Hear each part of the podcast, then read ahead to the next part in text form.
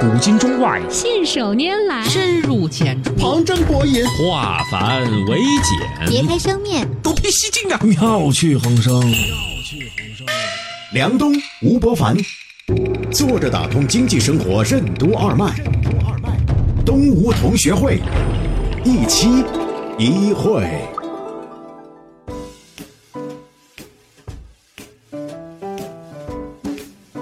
坐着打通经济生活任督二脉，大家好，欢迎收听东吴同学会，我是梁东，对面是老吴，老吴你好。大家好，最近呢，有一些朋友来跟我咨询婚姻问题，我说呃我不见得很有经验，还是问一下老吴吧。老吴如何保持婚姻的稳定性？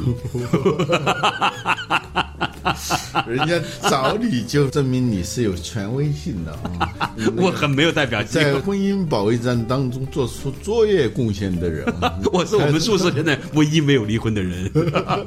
大学宿舍。呃，我们在讲成功、说教训、讲经验的时候啊，都容易陷入到一个特别浅显。又特别常见，又特别容易犯的一个错误，就是归因谬误，就是很多的结果它都是由多种原因造成的。嗯，比如说你把开关这一按，灯就亮了，再一按就灭了，你就觉得你按这个开关是灯亮的原因，这也没错啊。嗯，你不按它就不亮。嗯，但实际上呢，这个原因你仔细想一想，有多少啊？它只是缘起的一小部分，啊，有电线啊，有电网，还有爱迪生。呃，有变压器，有变电所，等等等等，说不定还有水，还有煤，所有这些都可以归结到原因里头去。但是呢，我们出于简化的冲动，啊，人不能这样想问题嘛，那你整天就不能干别的事了。在进化的过程当中，我们就逐渐的形成了这么一个简化思维啊。实际上呢，那些更重要的、更本质的原因，你可能就忽略了。嗯，但是我还是想问一下，有什么秘诀？所以我是说，在讲这种秘诀啊之前，我们都要给自己有一个警醒，就是避免陷入归因谬误我。知道你在写你的免责声明，对你讲这个原因的时候，意识到它的限度在哪里。嗯，那在这个前提下，我们可以来讲这个事儿啊。为什么说没有边界就没有自由？维持稳定的婚姻关系为什么尤其需要有边界感？为什么说一个人跟自己相处也该有边界意识？为什么只有独立个体之间的协作才能称之为和谐？欢迎收听东吴同学会，本期话题：有边界的自由。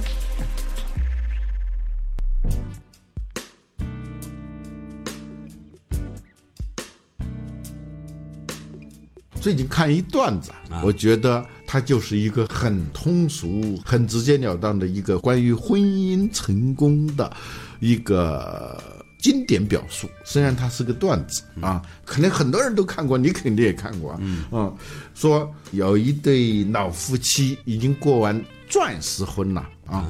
记者呢就去采访那个老大娘，说你们的婚姻为什么会经久不衰啊？大娘就没有说理论，只是说了一个事儿。她说我第一次到他们家来的时候啊，他们家那狗啊冲我叫，因为它不认识我嘛。我正好那时候在切菜，我就拿起菜刀，对那狗说第一次，然后继续切菜。第二天的时候，狗又冲他叫，他就拿出菜刀来第二次。那到第三天的时候还冲他叫，他就上去就把那狗就给杀了，而且把皮给剐了，这事儿就了结了。从此保持婚姻。从此过上了幸福而持久的生活。不知道是不是因为主观选择的原因，我记得我听这故事讲的是老大爷 说的第一遍、第二遍。嗯，回忆往往是想象的结果。 可能我们听的是同一个段子，但是在我的印象当中是老大爷说的。不管是老大爷还是老大娘，他们都说出了一个真理，就是边界意识、规矩意识在婚姻当中的重要作用。婚姻呢，就是表面上是两个人没有距离的最亲密的人，嗯，这个时候就会导致一个假象。这个假象其实是违反自然规律的，就是个体与个体之间可以合而为一。很难的，虽然偶尔会负距离，但是大家都忘了，大部分的时候其实要超越零距离，还是要有点距离，有点边界意识。没有边界就没有自由，这个要值得反复的说。这个人啊，你别说是跟别人相处，跟自己相处的时候没有边界，你也会越来越不靠谱，越来越下道。比如说，我们为什么要有日程表？为什么要有作息时间？为什么要上闹钟？这些出于对自身的不信任，或者说一个人对你自己随时可能越界、随时可能不守规矩而设定的那些严格的警戒线。嗯嗯，如果没有这个东西，一个人就越活越不像样子。前不久有个朋友跟我讲一个事儿，说有个人嘛特别有意思，他一直不太理解他。比如说他确实比较有钱啊，嗯，他的家里头买了个大房子，他是一个人住啊，外面是豪宅，里头是猪窝，嗯完全是没法下脚的那种感觉。嗯，这个朋友问我啊，说他那个猪窝是如何炼成的？对，猪窝其实就是没有边界。嗯，因为在家里头，嗯，他一个人住，嗯，不碍事儿嘛，也没人来指责他，没人来检查他，他就放松放松再放松，舒适舒适再舒适，结果追求舒适的结果。那个螺旋式的循环就会把他带到猪窝里头去。嗯，这也是边界意识缺失以后，不是说跟别人相处，跟自己相处都会导致混沌、无序和混乱。嗯，这是三个商学院的名字。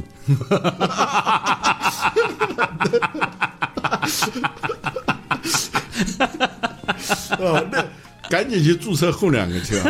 啊！ 名字不错啊。 你刚才说到这件事情呢，就是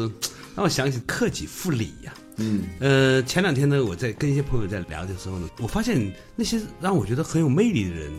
都是那种对自己也要求很严格的人。他会让自己的整个的事情呢都是有规矩。比如说有一天我们讨论话题啊哈、说如果家里面有个女孩，以后要找一个什么样的男人来嫁？嗯，他们说其中的一个标准是要找一个守时的男人。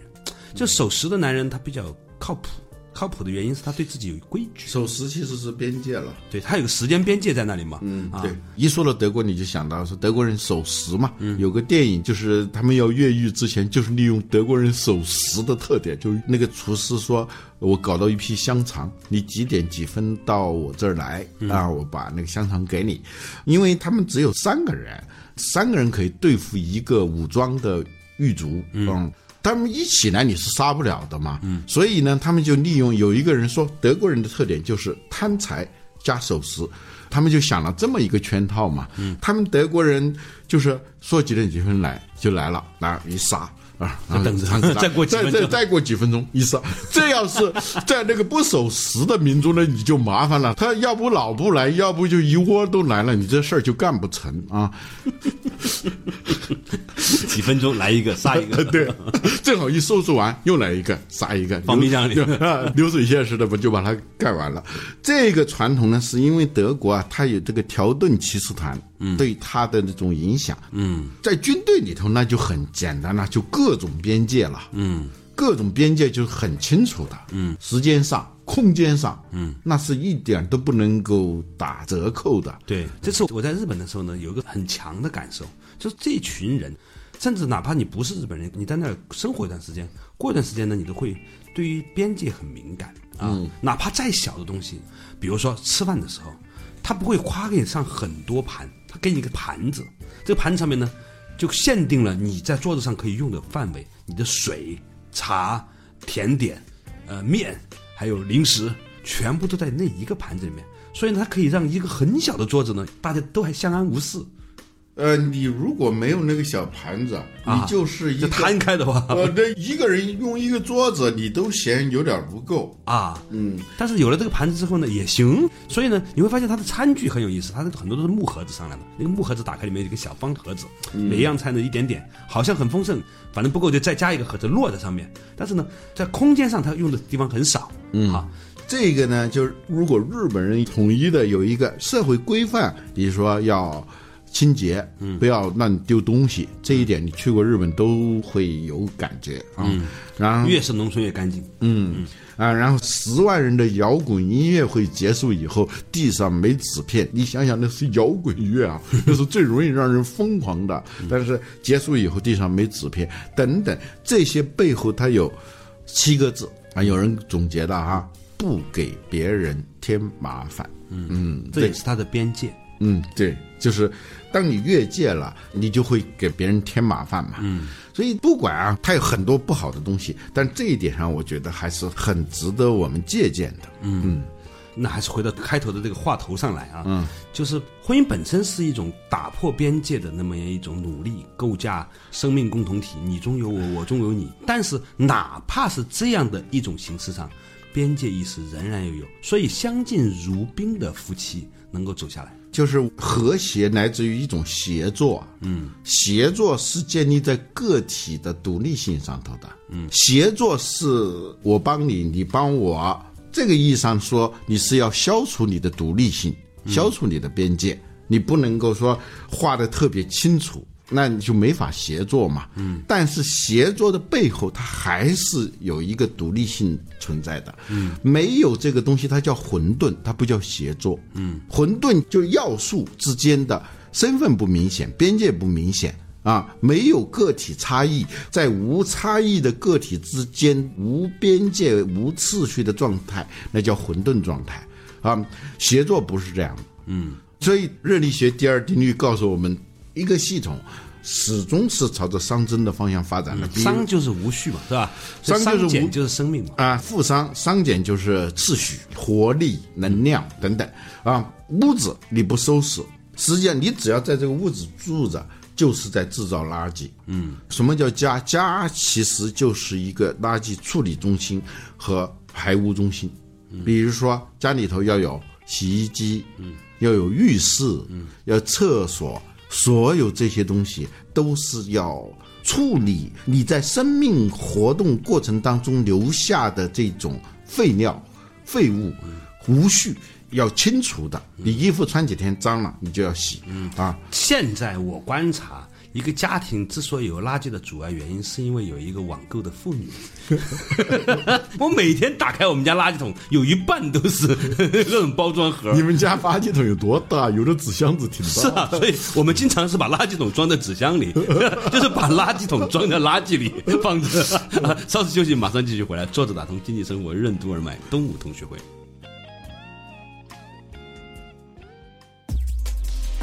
死亡为什么就是一个熵增到失去秩序的过程？为什么只有不断注入能量维持秩序，才能令一个生命、一个组织保持生机、永续经营？为什么说无为不是散漫，而是有边界感？欢迎继续收听东吴同学会，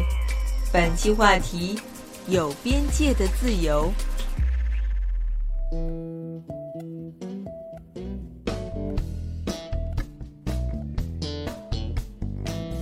作者打通经济生活任督二脉，大家好，欢迎收听今天的东吴同学会，我是梁东，对面是老吴，老吴你好。大家好，今天聊的一个话题呢，就是次序和边界性是让一件事情得以长期发展的一个很重要的一个原则。嗯嗯，一个房子如果你不去有序的进行管理的话呢，它就会朝着无序方向发展。身体和生命也是这样的，是有一样东西在把这些无序的东西不断的对抗它，让它重新有序化。吃进去的牛奶能变成人肉，吃进去的蔬菜又变成人肉， 有这个东西在。所以有序这件事情呢，反而是一个生命有活力的很重要的一个原则和前提。嗯，所谓死亡就是无序化嘛。嗯，从熵增到熵减，要有一个条件，就是要注入能量。比如说一锅冷水，嗯，它是一个混沌状态的，水分子做的是布朗运动，就随机性的无方向的运动。嗯，但是呢，你在下面加一把火，所有的水分子逐渐的就朝同一方向运动。嗯嗯，任何一个有序性的代价就是能量。不断的要输入能量，要努力，要不然它就会陷入混沌。对吧？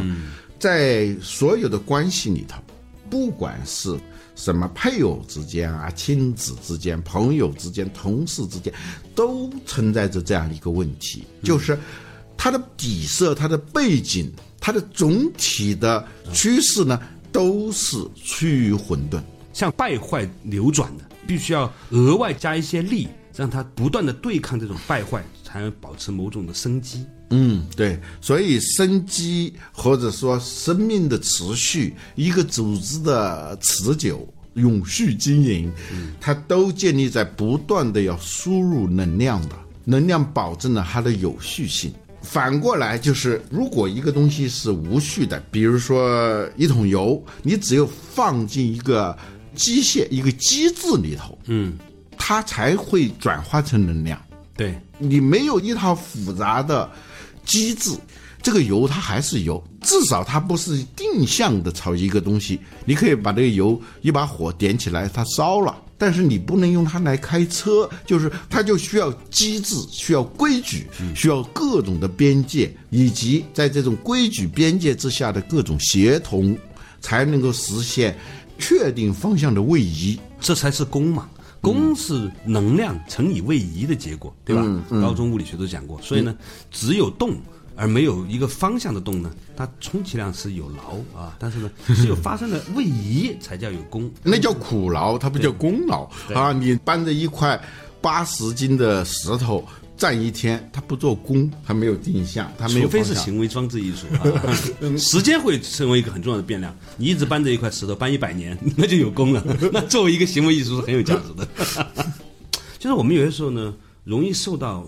粗浅的无为和道家思想的影响，嗯，很容易呢就把散漫、不作为、懒散解释为无为，从而让自己觉得很高级、很舒服。你明明是阿 Q 主义，你说你是道家，这完全是两回事。道家特别讲次序的，嗯你看那个八卦，那是一个多么精致的一个图形啊！嗯它其实是个有序，它不是混沌。夫妻关系它其实就像太极鱼一样，太极鱼里头首先是有边界的嘛，嗯，虽然我中有你，白你中的有我，对啊但是它，是嗯白边界的那个条鱼里头有一个黑点儿，黑的那个鱼里头有个白点儿，看上去都是一样的，但是位置、方向都是不一样的，这样才形成了一种协同。你的结束的地方就是我开始的地方，就是能够天衣无缝的实现一个协作。我以前呢，刚开始学所谓的道家思想的时候呢，很容易就陷入到那种对于混沌的崇拜。道家它本来最早的起源，真追溯的话，还不是老庄，嗯，是杨朱。对，杨朱的核心主张是唯我，嗯，拔一毛而立天下，无不为也，嗯，这就要恪守一个边界。嗯，对，反过来，天下有什么都给我，不是我的我也不要，嗯，呃，他是一个朴素的个体主义，他认为每个人都遵守自己的边界，嗯，这个天下就太平了。但后来道家呢，还派生了一种东西，嗯，法家，嗯，他的冷酷对自然规则的真正的洞察。对法家的东西，它跟道家之间是有非常明显的逻辑关联的。所以司马迁为他们写传的时候，他是把申不害、老子和韩非放在连一个序列里面连在一起的，叫申老韩。啊、所以道家其实是对整个的大自然的这种边界和他们之间的互动啊，还是有很冷静的洞察的。首先是有阴阳嘛，这个边界是很清楚的。嗯，这个边界意识如果没有在所谓的亲密关系当中，它一定是趋于混沌的。嗯啊，近者不逊，远者怨，就容易这样。如果没有这个边界的话，那一定会堕入到朱元璋的那一个法则当中去。他是皇帝，他可以这样。普通的人，你想想，两个皇帝在一块儿是什么感觉？嗯，朱元璋的那个法则呢，通俗的说就是那句话嘛，你的就是我的，我的还是我的。亲密关系当中的混沌和无序，都来自于没有边界，不承认对方是一个独立的个体啊。好多父母跟孩子之间也容易形成这样。有一句话叫“教而不孝”，娇惯孩子最大的问题，不在于说让孩子变成一个好逸恶劳的人，而是用一种场景，持续的场景告诉孩子，这个世界是没有边界的，你的就是我的，我的还是我的。把这样一个逻辑，把这样一个源代码植入到他的内心以后，长大以后，这个代码是很难改的。嗯，你想想，假如是两个都是这样的人，就一个公主病，一个大男子主义，如果两个人在一块儿，一方面呢是不断的越界。侵犯对方的势力范围，另一方面就是不断的要守住自己的界，不被侵犯。嗯，你想想，如果两个人这么干，他会是一种什么样子？相敬如宾是多么重要的一件事情。所以你刚才提到这个话题啊，其实让我想起了一个特别重要的一个小孩子在养成的过程当中的一种暗示，或者其实是明示，就是一定要让他知道规矩在哪里。你在家里是怎么样，那在外面是怎么样？你长辈面前是怎么样？自己在自己的小卧室里面你可以做怎么样？这个啊他有的时候啊，他就会形成一种分裂人格，就在家里头他是没有边界的嘛，啊，你的就是我的，我的还是我的。但他到外头以后，小孩儿很多叫耗子扛枪窝里横啊，嗯，他到学校还是挺守规矩的，嗯因为在学校里面是被规矩过出来的，嗯在学校里面是有格式化的嘛。你要是不守边界，你就要挨揍、嗯啊！这样呢，他就很容易形成一种分裂人格。嗯，他会在比较疏远的、一般的这种关系当中，他比较守规矩。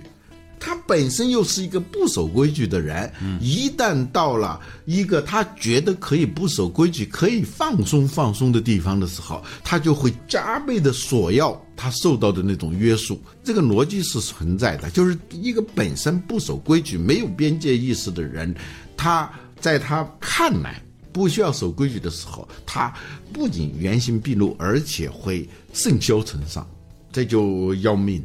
太不容易了，现代人啊，又要自由生长，又要快乐教育，又要守边界，又要进入这样的一个复杂的系统社会。所以我常常跟很多朋友说，他们要生小孩子的时候，你想好了吗？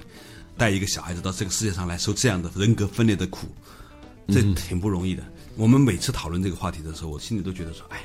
忧心忡忡啊。现在做一个孩子，他的的确确也面临很多的这种多元化的考虑，像包括东吴也会提供很多多元化的视角和讨论给大家分享。我有些时候在听你在讨论的时候呢，也听到了这一期和那一期之间我们自己讨论的一些矛盾的观点。我在想说，我们的听众他是如何进行区隔和如何进行消化的呢？后来我想，可能我多虑了。现在大家都已经很聪明的了，他会在我们的每一期散乱的节目里面听到他自己想听的东西。其实构是成场景多样性，对就是我们生活在这个世界，每天都要遭遇各种各样的场景。嗯任何一个道理或者是一个规则，嗯它都有它特定的适应场景。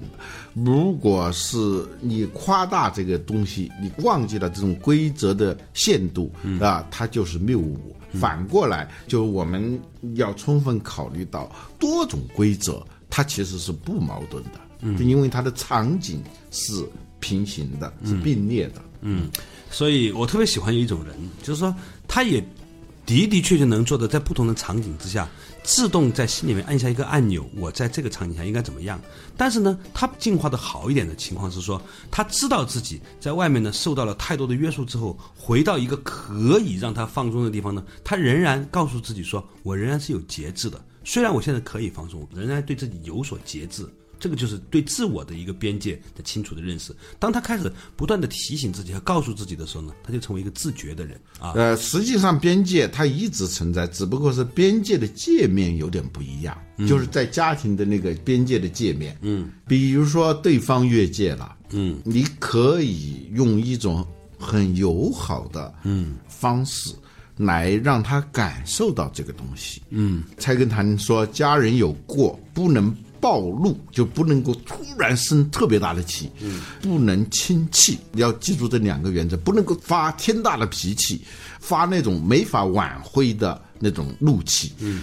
第二呢是不要轻气，就不要轻易抛弃，今日不明，待他日再言，就今天他不明白，我改天不在气头上，我说以一事不明，以他事而讽喻之，这叫春风送暖，和气消冰。春风送暖，春天来了，它消冰化冰的那种方式，它最终结果是化了的。但是它不是在那儿敲那个冰啊，不是用开水在那儿煮那个冰，是吧？